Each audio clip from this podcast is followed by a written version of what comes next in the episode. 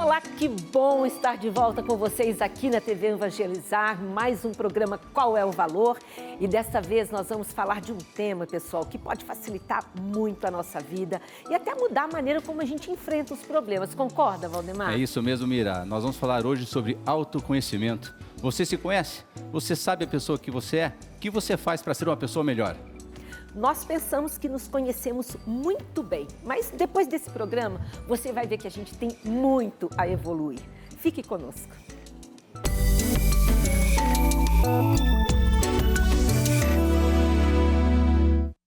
E para a gente começar essa discussão, que eu tenho certeza que será muito, muito valiosa, está conosco hoje aqui no estúdio o nosso comentarista fixo, Valdemar Jorge. Muito bom ter essa oportunidade de novo aqui com você.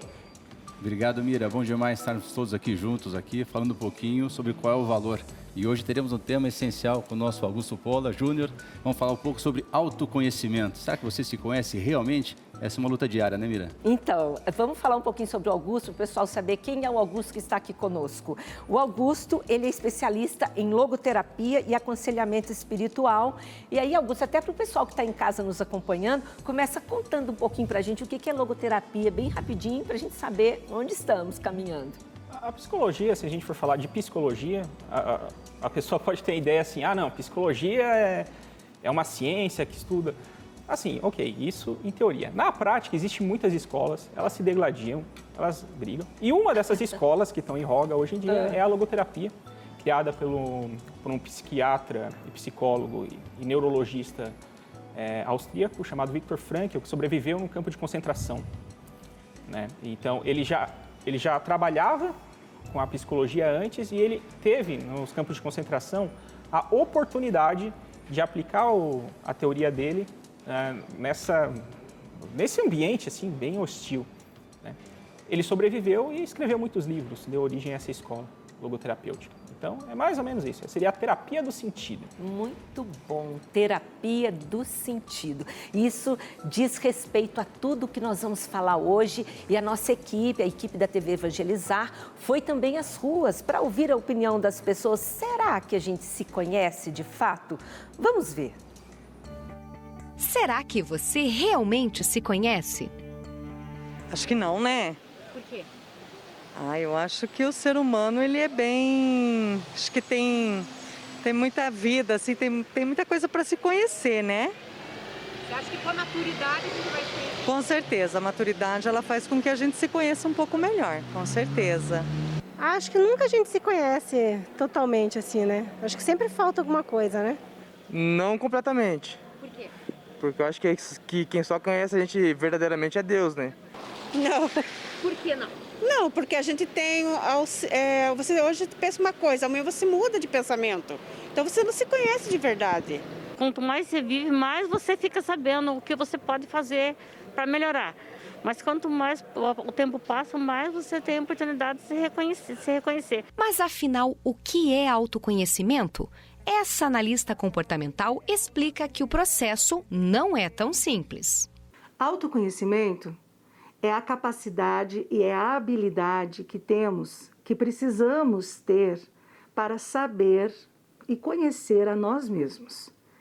E para adquirir o autoconhecimento, nós precisamos aprender. Nós adquirimos as crenças, as verdades, os valores, os princípios da nossa cultura e do nosso momento histórico. E nem sempre essas crenças, valores, a cultura corresponde ao que nós somos. A Gisele é professora há 25 anos e assumiu a direção de uma escola há pouco tempo. Foi o autoconhecimento que a ajudou a encarar os desafios da nova função. Quando eu assumi a direção, eu passei por um processo muito doloroso de, é, de transição, né? Porque eu como eu falei, eu passei 25 anos fazendo a mesma coisa e de repente eu me vi numa situação totalmente nova. Então veio muita insegurança, é, no início, é, toda aquela carga de novas responsabilidades mexeram muito comigo. Então eu fui procurar profissionais que pudessem me ajudar a passar por todo esse processo. Mas por que é tão importante pensar sobre si mesmo? São as nossas emoções, são as nossas as, as nossas maneiras de lidar com as emoções, com a inteligência emocional, que é muito importante, é que vai caracterizar o nosso comportamento. Começar a se conhecer de verdade não é fácil, mas também não é impossível. Fique atento a alguns sinais. Você pode ter um insight através de um livro. Então, nesse processo, ele, ele é algo que vem de várias maneiras. Um filme, um livro, programas de coach, as terapias que dão para nós todos os processos de autoconhecimento, é, nós podemos ter em qualquer ação, mas os privilegiados são esses organizados, esses formatados para você. E como saber se você está no caminho certo do autoconhecimento? Nós precisamos aprender a olhar para trás. Olhar para trás não é para ficar lá no passado e sofrer ou viver a felicidade do passado, mas é olhar o passado para vermos o que nós já mudamos. A Gisele tem certeza de que olhar mais para si mesma foi a melhor escolha. A Gisele que eu fui ontem não é mesmo a mesma Gisele que está aqui conversando com você hoje. Então, o que eu aconselho as pessoas fazerem? Busquem ajuda e, principalmente, estejam dispostos a se conhecer para então poder conhecer o outro também.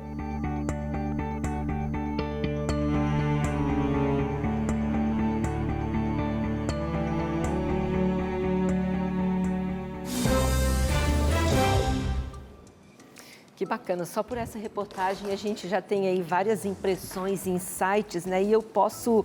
Faz sentido dizer, Augusto, que o autoconhecimento ele pode provocar também um pouquinho, vamos dizer assim, um pouquinho de dor. Porque ah. quando a gente começa a se conhecer, a gente vai ver várias coisas que a gente precisa mudar. Vê, a Gisele mudou completamente a carreira dela depois de 25 anos. Mas é, eu chamo de dor aquela dor da transformação, gente, que ela é necessária para a gente crescer. Entende? O que vocês acham sobre isso? Discordam? Eu concordo plenamente, Mira. Eu acho que o Augusto aqui, com o conhecimento dele, vai ajudar muita gente, né? Eu mesmo, todo dia, faço uma reflexão firme e saber quais o que eu fiz de certo, o que eu fiz de errado. Para conhecer, você precisa olhar para si próprio. E às vezes dói. Dói porque a gente reconhece os próprios erros, reconhece as falhas, mas isso dá uma luta, uma luta diária para se tornar uma pessoa melhor, né, Augusto? Sem dúvida. Eu só concordo com esse time. Não é que dói um pouquinho, dói muito. dói muito, muito. Eu dói quis muito. ser boazinha, mas É, enfim. não, vamos, vamos falar real, E se, né? não, e se não tiver doendo é porque não está Se chorando não tá completamente, né? É, ali na reportagem até falaram, ó, será que... Como é que eu sei se eu estou no caminho certo? Se não estiver doendo, Não tá. tem alguma coisa errada. né? Geralmente, todo processo de mudança né, é um processo que vai exigir um certo vigor existencial, muitas vezes, e que você vai ter que encarar. É, é que, tipo assim, você está habituado a certas coisas que te fazem mal, você vai ter que mudar esses comportamentos para coisas que te fazem bem. E esse processo de transição ele é lento, gradual e doloroso. Né? Dou um exemplo. Veja, o, a questão do autoconhecimento era tão importante que o primeiro salmo da Bíblia ele, ele fala um pouco disso. Né? É o salmo que ele, que ele diz o seguinte: ó, tem o justo que medita diariamente a lei de Deus, né? E ele compara como aquela árvore que é bem fixada na, no rio. Se a gente for transportar isso da teologia para a psicologia, significa o seguinte: é uma pessoa de caráter. Caráter é aquela pessoa que não inverte os seus valores. né? Então, independente do, do local onde ela está, ela vai agir conforme os seus valores, segundo aquilo, segundo seus valores. Diferentemente, ele diz, é o ímpio. O ímpio ele compara com a folha que é levada ao vento. Ah, se as coisas estão indo para lá, eu vou para lá. Se as coisas estão indo para cá, vou para lá. Ele é um pouco oportunista. Ele, ele se deixa levar conforme a maré. Ele não tem as raízes, né, para usar a metáfora do salmo. Portanto, né, é- esse esse trabalho de você se autoconhecer e ver, tipo assim, o que, que eu preciso para fixar a raiz, para não me deixar levar pelo, né, por todos esses elementos culturais que, que tentam me empurrar uma hora para outra, outra hora para outro lado, é uma batalha difícil, é uma batalha árdua. Imagina, a maioria das pessoas estão dizendo, vai para lá, mas você sabe que o correto é ir para o outro lado. Precisa de força de caráter para você ir para o lado correto. E precisa também conhecer a natureza do ser humano, né, Mira? Porque a gente sabe que a nossa natureza é uma natureza que é cheia de problemas e dificuldades. E conhecer que né, a gente está sujeito a sensações, a emoções. E a gente tem que trabalhar muito essa questão, né? De como é que é nossas tendências e criar hábitos bons. Porque se você não criar hábitos bons, você vai ter muita dificuldade, né? O oposto aos vícios, criamos vícios, né? Exatamente.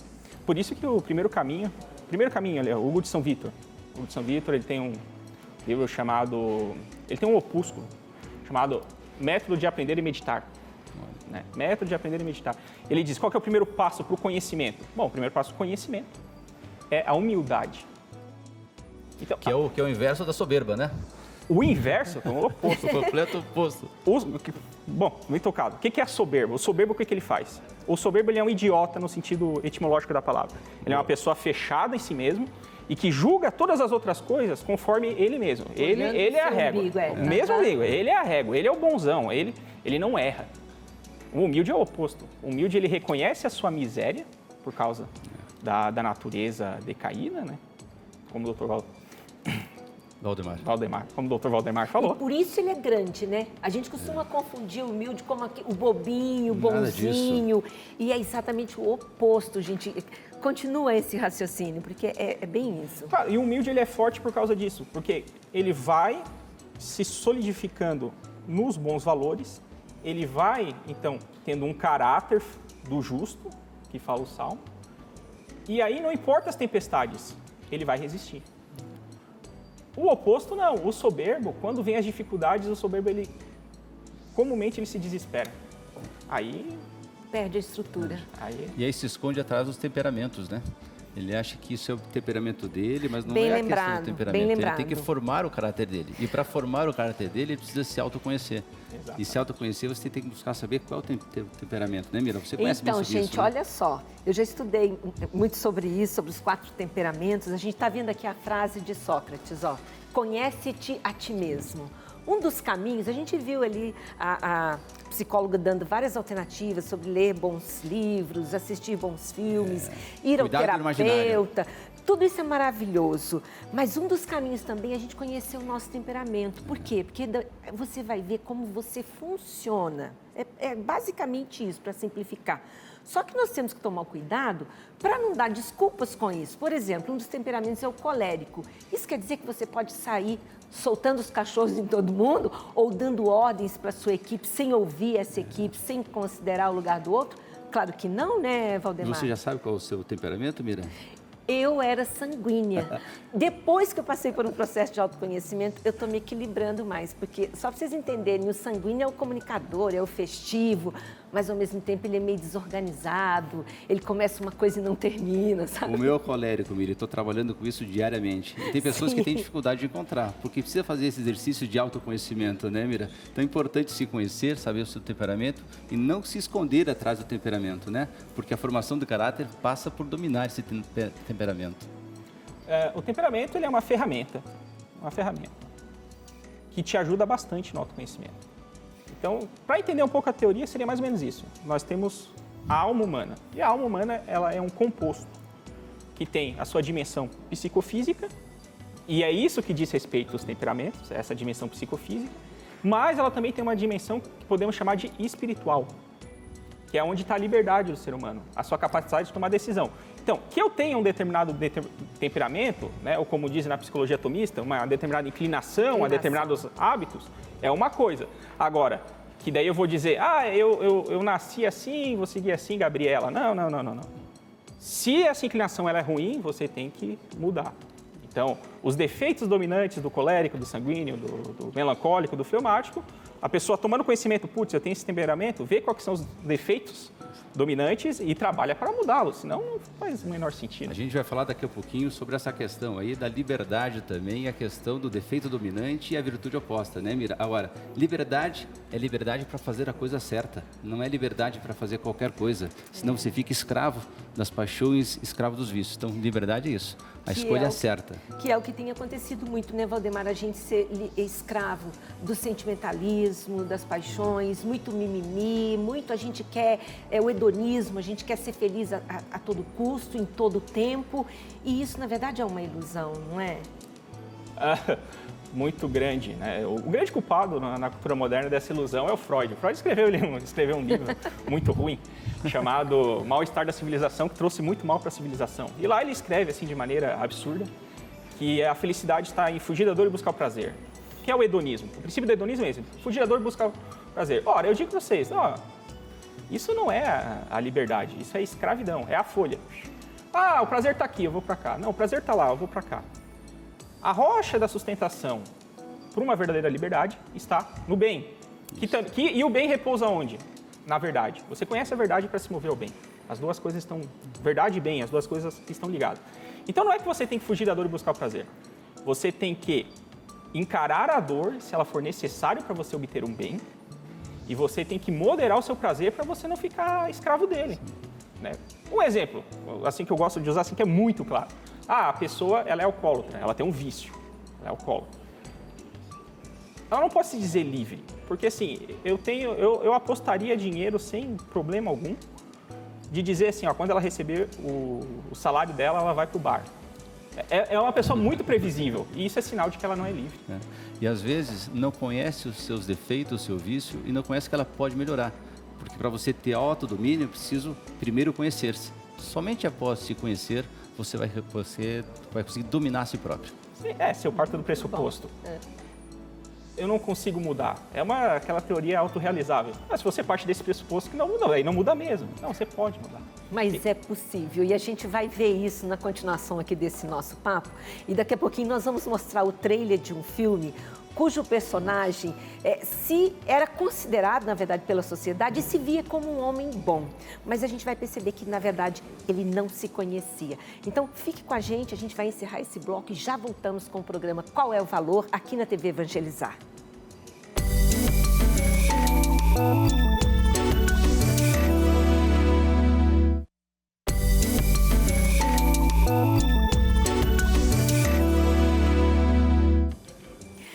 De volta com o programa Qual é o Valor, transmitido pela TV Evangelizar para todo o Brasil, sempre neste mesmo horário e é muito bom ter você aqui conosco. Agora, a gente está falando hoje sobre o autoconhecimento e nós vamos mostrar o trailer de um filme cujo personagem se via como um homem muito bom. Inclusive, o título do filme é esse: Um Bom Homem. Mas será que ele se conhecia? Você vai ver pelo trailer e pela nossa discussão agora que ele não se conhecia. Tell me the story. All right. Outside, a railwayman is tapping a wheel with his hammer. And it is an echo of this precise sound there are changes coming at the university sooner than you think. Promotion will automatically go to party members. If you're not careful, you'll be out of a job. Give it time, Morris. Hitler's a joke. He'll never last. Before inviting you here, we did, of course, examine your record. Everything more or less in order, except for one oversight. You never joined the party. Come back to bed. Everyone looks so happy. Anything that makes people happy can't be bad, can it? We're interested in recruiting the better type of person, the specialists in their field, such as yourself. In this new nation we're building, men of vision will get their rewards. You never seem to worry about anything. Where are you going to get proper Jewish cheesecake when you've locked up all the Jews, eh? No one's talking about locking anybody up. They've made me head of department. Fantastic. I thought you said there was no way promoting you unless you... Not you too, Johnny. Don't tell me you agree with them. It doesn't matter if I agree with them. The fact is they're in power. Why didn't you go abroad for a year or two until things settled down? I was born here.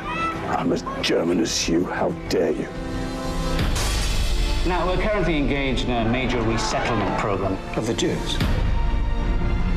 to continue to associate with him after he was prohibited from practicing. I need exit papers. Would you risk everything we have for him? I never thought it would come to this. Boris. I am begging you now.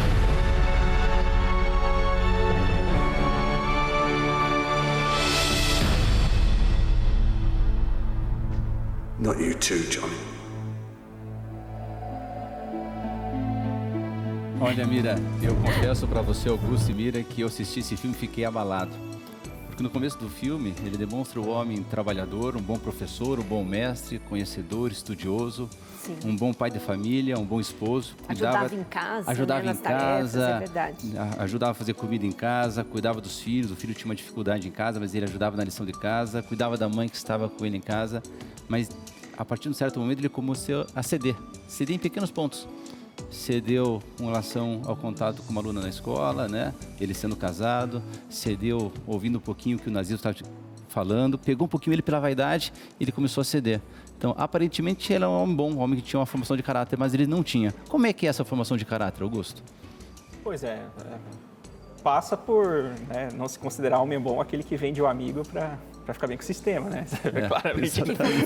claramente, né? E o que me impressionou, e o que me impressionou também foi uma hora que ele pegou um anel, o anel que dava a característica dele ser nazista, né? E ele, quando ele foi falar com o amigo dele, que era judeu, mas tinha nascido na Alemanha, ele esconde o anel. Quer dizer, ele tinha vergonha de ser realmente aquilo que ele estava passando a ser, né? Então, a pergunta é, né? Quem é que nós nos tornamos quando fazemos as coisas, né? Eu acho que é um pouco disso, né? Você começa a ceder aqui e ali e acaba não percebendo o que é o correto a ser feito. Sim. Você vai afundando, né? Como se fosse Maria Movediça. Essa, essa eu acho que é uma imagem boa, areia movediça. Você vai, você cede aqui, cede ali, como diz a, a Sagrada Escrituras, né? Um abismo vai, puxa, vai para outro abismo. Isso realmente acontece. Né? Por isso que, qual que é o processo para evitar isso aí, né? É o que as próprias Sagradas Escrituras, nosso Senhor chama de vigilância, né? Vigiar, vigiai. É, A vigilância é isso. Veja, não tem problema, quer dizer, tem problema, mas falando assim, né? não tem problema você errar. Agora você tem que ter aquela humildade que a gente estava falando no bloco anterior. Aquela humildade ela é importantíssima para você assim, não, mas eu reconheço o meu erro. Agora, quando você chega num momento em que você vende o teu amigo, realmente você decaiu bastante. Você não vigiou, foi se levando, foi deixando levar, foi deixando levar, quando viu já está fazendo as maiores atrocidades. E chega um ponto que é difícil o retorno, né? Você cede, cede e de repente não há mais tempo para retornar. Porque dizem que o santo é aquele que até cai. Não é o que nunca erra, é o Uhum. cai, mas o que sempre se levanta Se e busca levanta. não errar mais, né? E chega um momento que se você está tão habituado a errar, a ceder, a ceder, que é difícil esse retorno. Sempre há possibilidade, mas você tem que ter esse autoconhecimento. Você falou uma coisa bacana aqui, nós falamos de amizade, né? E amizade também, né? É conhecer o outro e dar-se a conhecer, né? Então é muito importante você se dar a conhecer por outro e vir com a amizade. Acho que é muito bacana esse A ponto gente também. só conhece, só é amigo de verdade de quem a gente sabe das fragilidades, de quem a gente sabe das dores, de com quem a gente não precisa representar.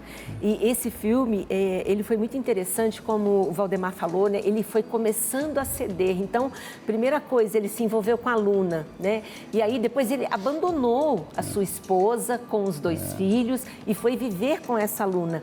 E é justamente essa aluna que começa a influenciá-lo a se aproximar do nazismo, porque ela tinha simpatia pelo nazismo. E com isso ele acaba traindo o melhor amigo. Nós não vamos contar o final do filme, gente, porque vale a pena assistir esse filme. Ele é de 2008, mas ele tem muito a ver com isso que nós estamos falando aqui, sobre o nosso auto-engano, a gente saber como eu vou agir nas pressões. Será que eu vou suportar? Será que se estivesse acontecendo isso com você aí em casa, como você agiria? É uma pergunta que eu faço aqui para vocês dois. É, qual, é a coisa, qual é a coisa certa a fazer a cada momento, né? E aí precisa o quê? Precisa de reflexão, né? Quando vai se tomar uma decisão, a prudência fala isso, né? Primeiro você pensa, raciocina, estuda o tema, tenta levar em consideração as circunstâncias, reflete, depois você decide. E Sim. depois você vai para o campo de ação.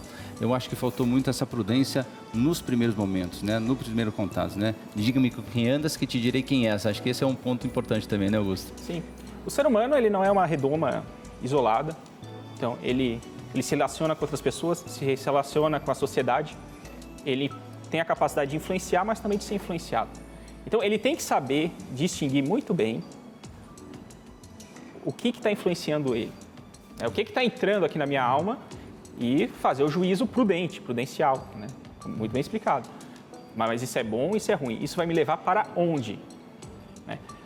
Se isso aqui for me levar para o abismo, é não.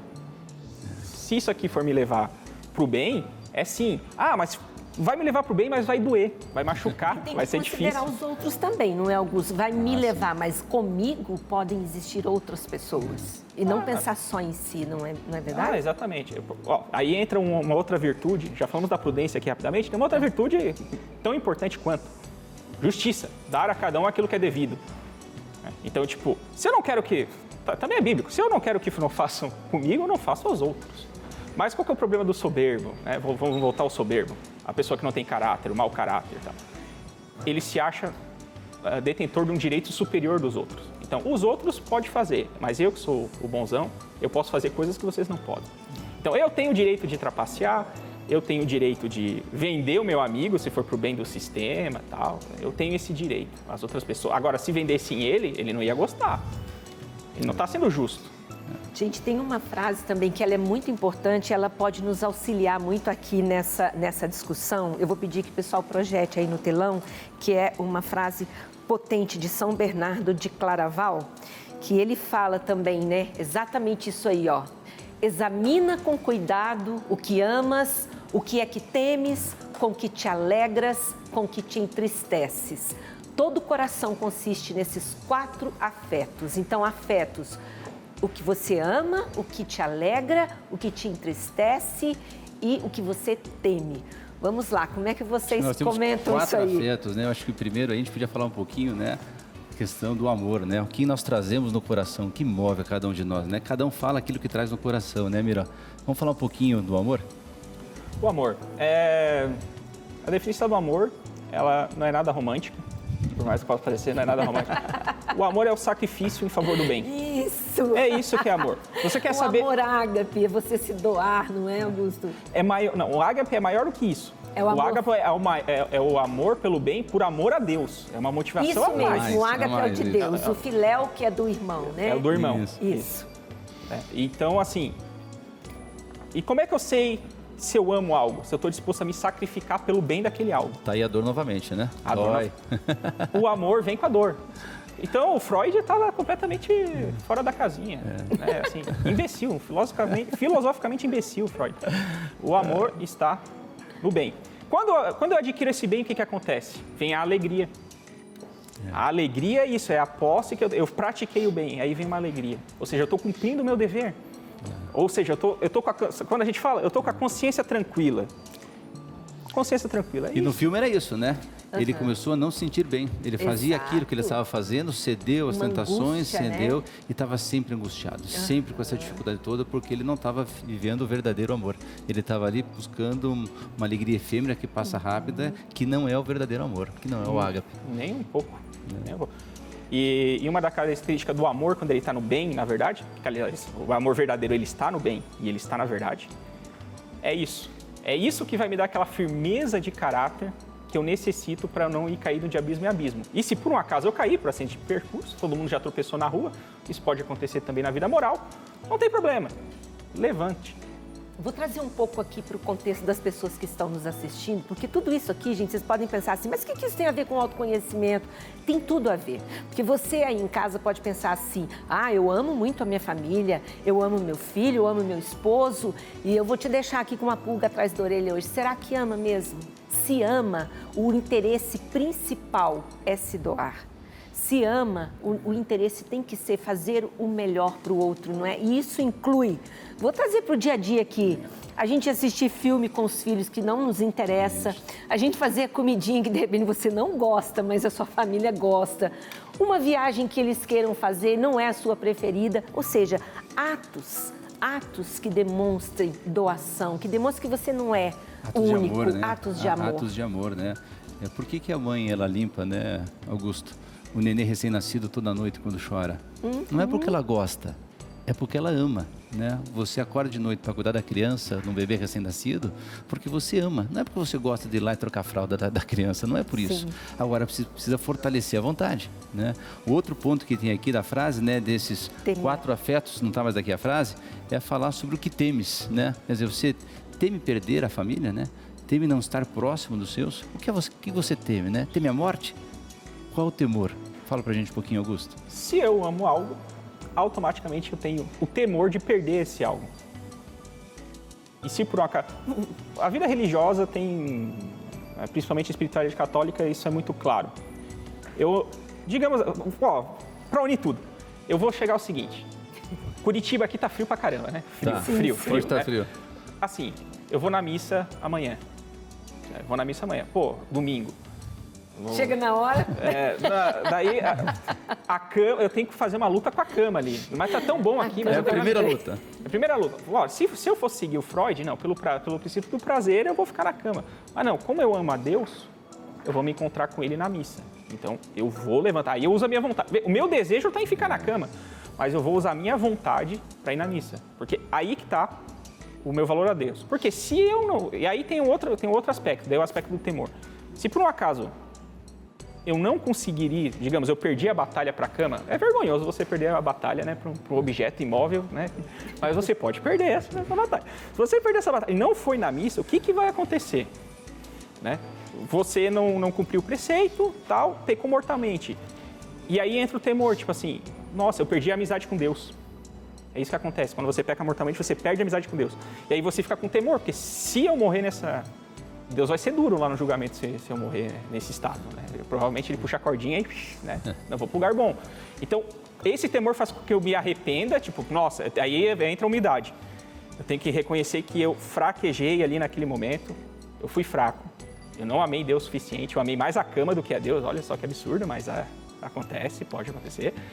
E peço perdão. Vou ao sacerdote e tal, peço perdão para ele. E aí eu restabeleço a o estado de graça, e aí vem a alegria.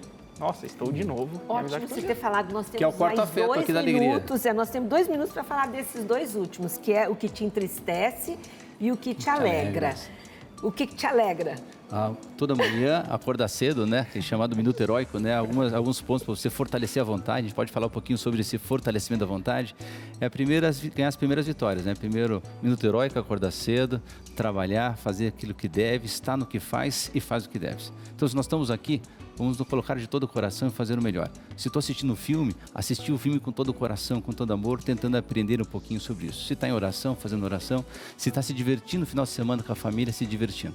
Esse é momento, né? Você está fazendo aquilo que deve ser feito. Não é fazer aquilo que os outros dizem. Não é fazer aquilo que alegra os outros, mas fazer aquilo que é o correto, aquilo que deve ser feito. Acho que esse é um grande princípio. Isso traz felicidade e é uma felicidade que não passa, né? Você está na certeza que você está cumprindo o seu papel, né? é, fazendo o assim, seu papel de pai. de bem-estar, não, e não estado é bem-estar fica muito no coração, uma tranquilidade, uma serenidade de você saber que está fazendo aquilo que é certo. No filme, ele não estava sereno, não estava feliz. Não. Ele estava entristecido por quê? Porque ele tomou decisões erradas. O que, que te entristece para a gente terminar o bloco nos quatro oh, valores? Usando o exemplo que eu usei agora, ali, né? Ah, perder o estado de amizade com Deus, o estado de graça. Isso é mais importante. Né? Você tem que, quando você ofende a Deus, você tem que ficar triste. É isso, isso entristece. E eu, para terminar o bloco, eu vou dizer uma coisa aqui para vocês, para o pessoal que está assistindo a gente. Uma das coisas que mais me alegra é ver quando um trabalho, quando há dedicação, quando há excelência, gente. E eu quero fazer essa menção pelo pessoal aqui da TV Evangelizar. Que alegria estar tá fazendo esse programa aqui, Valdemar. Eu já trabalhei em televisão 27 anos, mas vocês não têm ideia da alegria que eu estou sentindo. Esse estúdio, toda a equipe, todo o envolvimento. Então você vê assim, excelência no fazer. Isso é motivo de alegria. Isso é motivo de alegria. Vamos para o bloco e nós voltamos com o nosso último bloco, fechando aqui essa conversa sobre o autoconhecimento.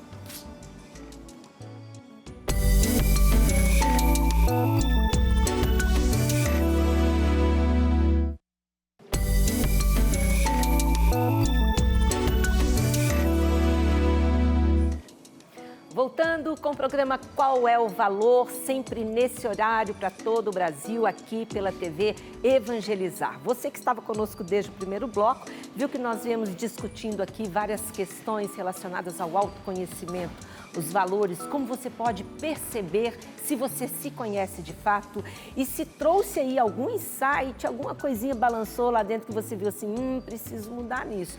Então agora nesse, nesse encerramento da nossa conversa, a gente vai trazer aqui alguns caminhos para você, né?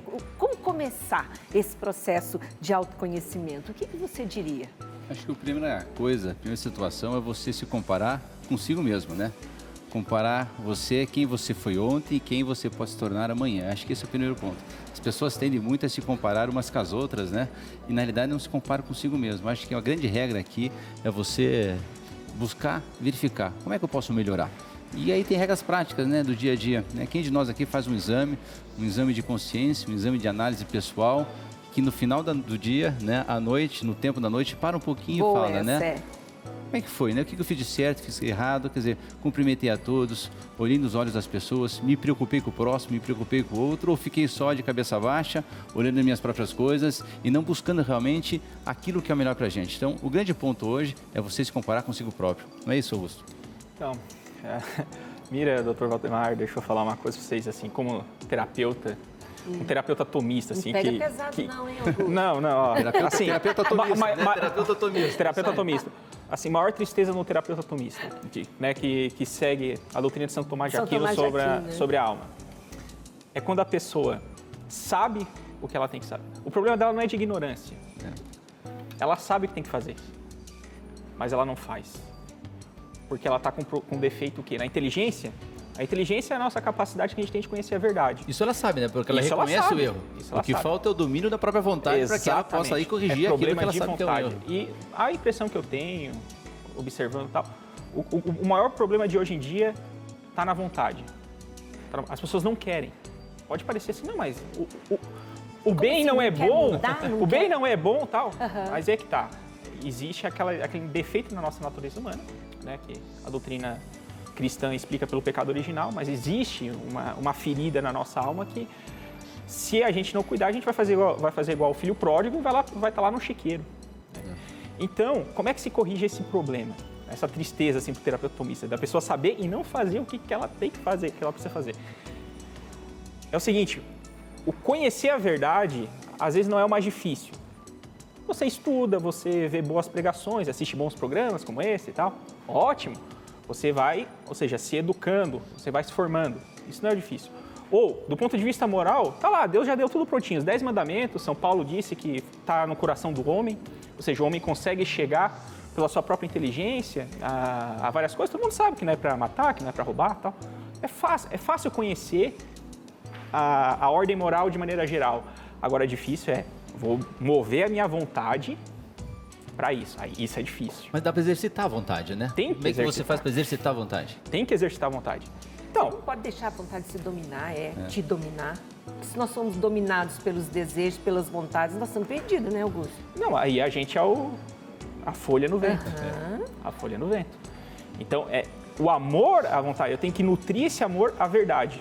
Porque eu conheço a verdade, mas não basta só conhecer. São Francisco de Sales vai dizer o seguinte: não basta só vir um afeto. Por exemplo, quando a gente reza, às vezes Deus é tão bondoso conosco que ele manda afetos, um convite para a gente agir.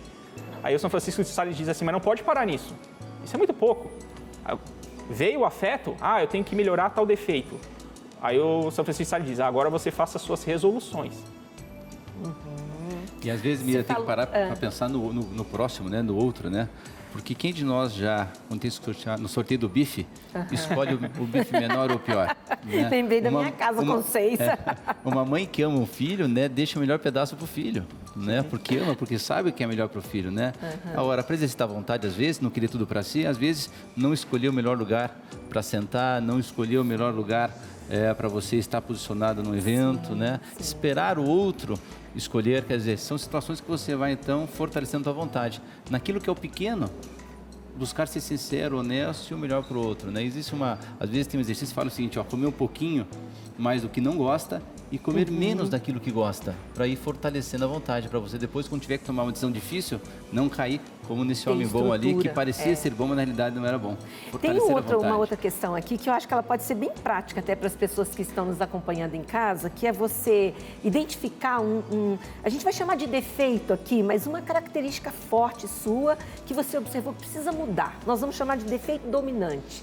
É, dá para trabalhar a partir desse defeito dominante, não é? Sim, Mira, é, para cada para cada defeito, ou melhor, para cada virtude, existem dois, dois vícios opostos, né? Virtudes são hábitos bons e virtudes hábitos maus. Um pela falta e outro E pelo excesso, né? Quem nunca se propôs a ser generoso não percebe o quanto egoísta é. E aí ele tem que se propor então, para deixar de ser egoísta, passar a ser generoso. Então você trabalha na generosidade. Aquele, né, Augusto, que de repente é medroso, que é covarde, né? Como é que ele faz para combater essa covardia ou esse medo? O que, que ele faz? Ele se autoconhece e ele busca tomar atitudes corajosas. Então ele busca ser corajoso, enfrentar os problemas, enfrentar os desafios, correr atrás daquilo que é preciso ser resolvido. Então a ideia é essa, né?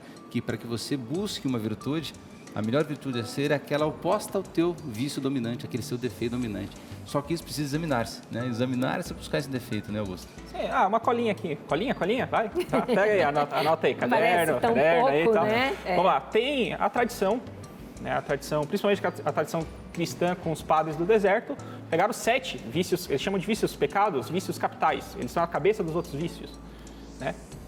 Vaidade, ira, vaidade. Vamos, vamos pegar pela ordem do pior pro vaidade. É, é, São sete pecados capitais? São, são, mas e é- até o filme. Sim, mas tá, deixa A eu pegar vaidade, aqui. a ira, a vaidade, vaidade, inveja, Uhum. ira, assídia. Chama-se de preguiça, mas no- o nome não é muito bom. É, Assídia. assídia seria uma preguiça espiritual. É uma tristeza pelos bens espirituais. Eu tenho que buscar os bens espirituais, esses bens, os bens verdadeiros, e eu me tristezo, ou seja, eu não me animo a fazer isso. Isso é um, isso é um vício muito... A gula é um deles também, né? Hã? A gula. A gula, é, a, daí a avare- vem a avareza, a luxúria e gula. São Avareza. sete. Tá. tá aí a receita. Desses, ramifica vários. Mas você conhecer esses vícios é importantíssimo. Todos eles fruto da soberba. E a soberba, eu não citei a soberba, né? Mas todos eles se radicam da soberba. Mas, é Augusto, o eu, vou provocar vocês dois aqui, porque quando a gente olha essa lista, essa lista aqui, ela é muito forte. É. A primeira impressão é falar assim, ah, não, eu não tenho nada disso, eu não sou vaidosa. A gente, normalmente, não se enxerga nisso aqui, só que pode estar é, camuflado, Disfarçado. digamos assim, disfarçado. Se formos parar bem, nós vamos ver que a gente está pisando na bola em alguma dessas coisinhas aqui, não é? Sim, por isso que é importante você também, ah, não basta, como eu falei, não basta conhecer, você, durante o processo de conhecimento, você tem que criar critérios. né? Como é que é um critério para saber se eu sou realmente vaidoso ou não? Tá? Boa. É, não dá para falar muito, seria muito extenso. São Francisco de Sales, Filoteia. Recomendo esse livro aí. É, ele, nossa, tá, tá tudo bem explicadinho lá. E o São Francisco de Sales, como ele foi um exímio diretor espiritual, ele sabe as sutilezas da alma. Ele sabe, ele sabe, ele pega aqueles mecanismos assim que a pessoa, por exemplo, a pessoa covarde, e, e ela tenta vender a covardia dela como se fosse uma cautela prudente. Não, é covardia, né? Vamos dar o nome certo, né? Vamos dar os nomes certos. Tem que ser humilde para dar os nomes certos. Uma das questões que eu acho mais complexas, eh, Valdemar, é a vaidade. Porque, por exemplo, a gente pode avaliar por você, eh, até eu mesmo que já estive em tantos postos com tantas pessoas importantes, entrevistando, né?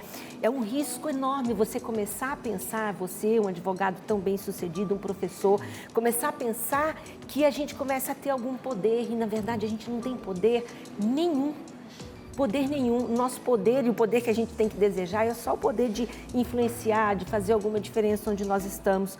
Como é que você está lidando com isso agora?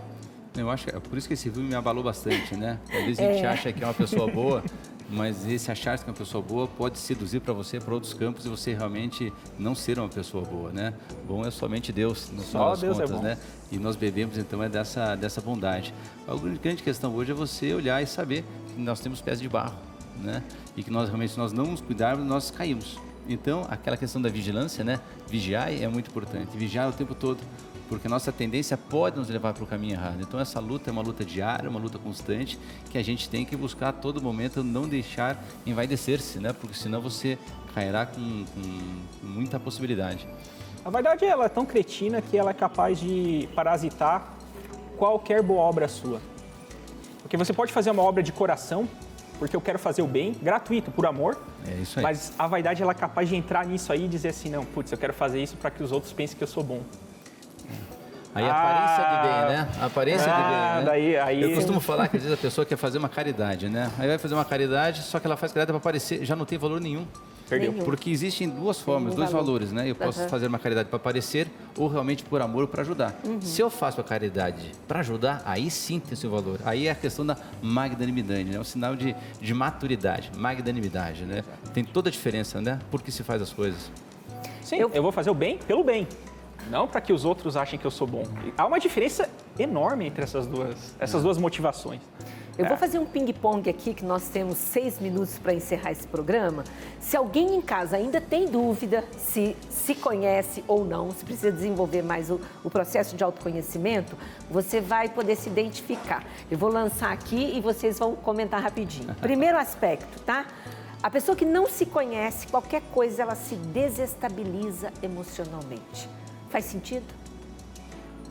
Totalmente. totalmente, porque a, a emoção, ela, vejam, é, é um resultado de um determinado desejo sensível da sua parte mais inferior da alma. Certo? Ela é comparada, como eu falei, à folha ao vento. A emoção, ela é uma das coisas que muda. Ó, uma hora eu estou sentindo uma coisa, outra hora eu estou sentindo outra. Assim, ó, rápido. Então, não, ela não pode ser critério. Exatamente.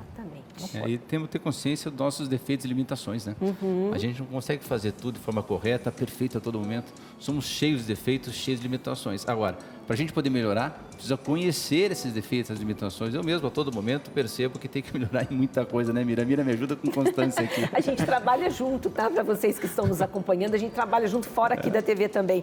E tem um outro aspecto, já que você falou isso, a pessoa que se conhece, ela não sofre, não se importa demais com o que os outros pensam sobre ela. Porque, volto a dizer, nem todos vão gostar de nós. Nem todo mundo vai gostar de você. Essa é uma verdade. Não, querer fazer, querer fazer o que os outros querem, o que os outros gostam, é, querer agradar todo mundo é o caminho para o insucesso, né?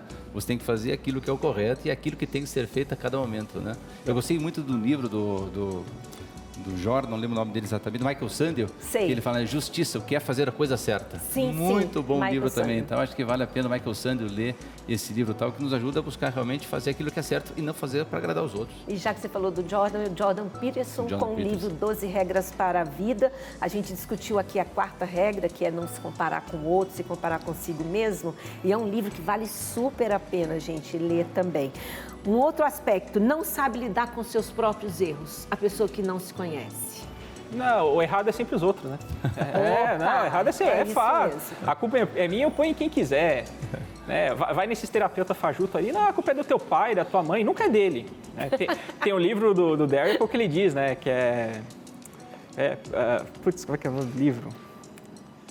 Evasivas admiráveis, onde ele vai botando onde cada escola de psicologia pode estragar a pessoa, porque a culpa nunca é dela. A responsabilidade dela assumir os próprios atos, isso não existe. Não, isso é terrível. Tem que assumir os próprios erros. A pessoa madura de caráter assume os próprios erros. Fundamental. Tem que ser muito forte, né, para isso. Tem que ser, eu me conheço, eu me garanto, tipo assim, eu assumo que eu fiz. Um outro aspecto legal aqui, ó, é, tem dificuldade de tomar decisão. Tem coisa mais difícil do que tomar decisão. O- o- Meu o- Deus. O duro é aquela pessoa que tem dois, dois pontos específicos, né? Ah. dois campos equivocados. Né? Aquela pessoa que delibera, delibera, estuda, estuda, estuda, estuda, estuda, não decide. E tem aquele que decide sem pensar. né? Então tem um tempo certo para pensar, um tempo certo para você decidir e depois agir. né? Então primeiro você estuda, analisa, se aconselha, busca conselhos necessários, toma a decisão e age. Mas de todas elas, né, a mais importante é o agir. Porque se você eventualmente erra porque você agiu de forma equivocada, isso tem retidão de intenção, sempre é possível corrigir. Então, sempre buscar essa questão, né? Estudar, deliberar, buscar conselho, decidir e agir. A pessoa que se conhece, Augusto, fala-se que ela não tem medo do futuro. Ela pensa nesse futuro também, se programa para ele, traça um caminho e não tem medo. Ela é humilde o suficiente para reconhecer que, primeiro, ela não tem tanto poder quanto ela pensa. Qual que é o poder que a gente tem para o futuro? Veja, veio uma pandemia aqui agora há pouco e muitas pessoas morrendo e tal. É verdade. Mas a gente pode morrer amanhã. Por isso que, para elevar ainda mais o vigiai, é vigiai e orai, porque não sabeis a hora. Então, mas você não se desespera com isso. Você alimenta uma esperança de uma vida melhor tal. Então, a pessoa que se autoconhece, ela sabe que o futuro, como vai se dar, a capacidade que ela tem de mudar o futuro é muito pouca. Então, ela não se preocupa com isso. Muito com isso. Ela se preocupa prudentemente. né? Eu acho interessante você trazer isso, porque a gente está vivendo um momento, pessoal, de muitas angústias, né? De muita incerteza. E se a gente for pensar, isso está trazendo uma série de situações para dentro das famílias. As pessoas estão preocupadas em excesso, estão sofridas, sim, porque estão perdendo pessoas queridas, mas eu acredito que esse é um momento, gente, acima de tudo, é, da gente se unir e ter esperança. Porque se a gente não tiver esperança, o que será de nós? Isso também faz parte do autoconhecimento, não é ter esperança, acreditar. Você fala em esperança, né, Mira? E nós vamos falar novamente de virtudes, né? Nós temos quatro virtudes é, cardeais, né? Prudência, justiça, fortaleza e temperança, né? E essa temperança e se autoconhecer, se você falou de esperança, porque nós temos também três virtudes cardeais: fé, esperança e caridade. Então a gente vive esse momento difícil, mas temos que ter sempre presente a esperança, né?